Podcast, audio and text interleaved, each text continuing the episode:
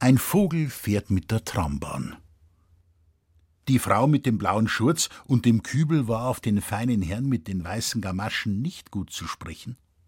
Sie rückte sich ostentativ in ihrer Ecke zurecht und schmetterte die Wagentüre zu. Dann schickte sie dem Herrn ein paar finstere Blicke nach, die an den weißen Gamaschen wie mit Widerhaken hängen blieben. Die Frau sagte grollend: Die Leute sind in einem Zirkelstadel aufgewachsen, die haben kein Tier nicht daheim. Oder sie sind jetzt gut, dass sie es in die Hände nehmen. Darf's grad schon am Portier machen, dass sie der Feierbandel abbricht, wenn er Tier in die Hände nimmt. Der feine Herr sah die grollende Anklägerin erstaunt an, ward sich dann seines Vergehens bewusst und verbarg sich hinter einer Zeitung, denn er spürte, mit weißen Gamaschen und einem Uhrarmband am Gelenk ist man in einer schwachen Position, wenn die Stimme des Volkes spricht.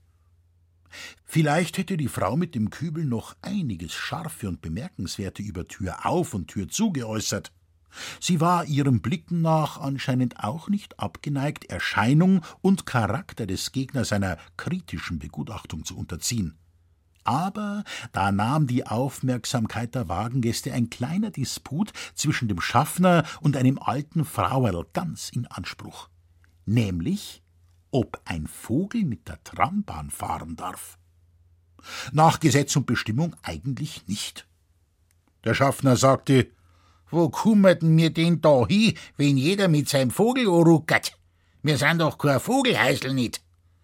Man hätte ja gar nichts gemerkt, denn der kleine Käfig auf dem Schoß der Frau war in Tücher eingeschlagen und konnte ebenso eine Eierkiste sein oder ein Seifenpaket. Und der Vogel war auch bis zur vorletzten Haltestelle musterhaft ruhig gewesen. Dann durch ein plötzliches, ruckhaftes Anfahren erschreckt, hat der kleine Kerl in seiner Angst zwei Piepser getan, gerade laut genug, dass sie von der Umgebung und auch vom Schaffner gehört wurden. Die Frau sah mit verlegenem, schuldbewusstem und schon leise bittendem Gesicht zur bemützten Macht empor. Sie sagte: Krank ist er, schauen Sie nur an, und hob vorsichtig das Tuch vom Käfig hoch. Da hockte der Kleine wie ein Federknäuel in der Ecke. Schnell und gejagt ging das Brüstchen auf und ab, und die angeschwollenen Füße versuchten in matter, schwerfälliger Flucht einen kleinen Hüpfer. Also der Schaffner, wo kummerten mir den hi? Aber er sagte es schon voll Nachgiebigkeit, sozusagen nur zur Wahrung des Dienstgesichtes. Die Straßenbahn war gegen die Endhaltestelle zu nicht allzu sehr besetzt, der Kontrolleur nicht zu erwarten. Außerdem, vielleicht ist es gar nicht so sehr gegen die Verkehrsordnung, einen kleinen Kanari mitfahren zu lassen, auch wenn er keinen Maulkorb hat. Gegen die Endhaltestelle zu wird der Schaffner immer ein bisschen Mensch zu Mensch, lockert den strengen Beamtenpanzer. Er neigt sich zu dem Käfig und sagt, wo fällt's ihm denn? Wissen's, ich hab einen daheim. Haben mir voriges Jahr viel gefret gehabt. Bahnsen doch die Fussel mit Kamüllen. Die Frau. Alles hab ich schon probiert, aber er wird von Tag zu Tag weniger. Geh, Hansel, du kleiner Scheißer. Jetzt fahr ich zu einem, die wo mir die Nachbarin verraten hat, der soll Pflegel so gut wieder zusammenrichten. Ein alter Musiker ist, ein, ein Vogeldoktor heißen's. Die Frau mit dem Kübel gegenüber beugt sich vor, schaut um den Schaffner herum und sagt, ja, den kenn ich, da ging es nur mit mir. Das ist der Alp Morasch. Der wohnt zwei Häuser weit von uns. Den hab ich schon viel lomhören. Ach, so ein Netzvogel. Und ganz der Dattert ist er. Aber der Mora springt ihn durch, werden's schon sehen. Fressen will er halt gar nimmer. Und auch so trübe Augen hat er. Der feine Herr in der Ecke hat seine Zeitung zusammengefaltet und rückt näher. Er fragt, wie alt der Vogel sei. Er hat einen Papagei daheim.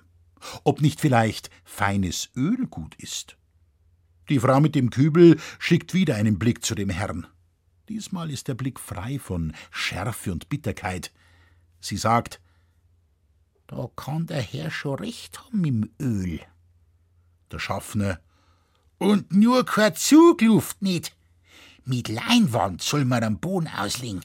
Das ist kühl und nicht so hart wie Blech. So ein Viech kann der Barme. Schauen tut er wie ein Mensch. Ein kleiner Bub sagt zu seiner Mutter, Mami, schau, da ist ein Vogel. Die Mutter, ja, der ist krank, Heini. Guck nur, wie er im Eckerl sitzt. Der Bub, der weint aber gar nicht.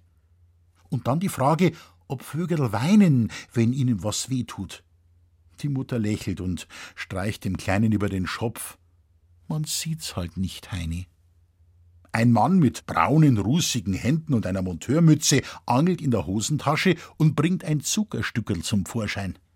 Da steckt er mit seinen harten Fingern vorsichtig zwischen die Stäbe und pfeift ein paar Mal so sanft es geht. Die alte Frau deckt ihren Hansel wieder zu. Man merkt, die Teilnahme ringsum hat sie zuversichtlich gemacht. Gang mir viel ab, wenn er hier wäret, sagt sie. An der Endstation verlässt alles den Wagen. Der Schaffner hilft der Frau beim Aussteigen und reicht ihr den Käfig hinaus. Also, probieren Sie es einmal mit Kamillentee. Der Monteur sagt, Kanari sind zach, die lassen nicht so bald aus. Der kleine Bub, aber gell, Mami, wenn das Vogel wieder gesund ist, dann weint's nimmer. Der eine Herr gibt der Frau mit dem Käfig ein Zettelchen, da steht das Öl draufgeschrieben, und er lupft höflich den Hut. Die Frau mit dem Kübel und die Frau mit dem Käfig gehen nebeneinander in der Richtung zum alten Morasch, dem Vogeldoktor. Und die Frau mit dem Kübel sieht sich nochmal nach den weißen Gamaschen um. Das muss was Besseres sein, sagt sie nicht ohne Anerkennung. Das habe ich schon oft gehört, dass ein Öl so gut sein soll. Studierte Leid wissen allerhand.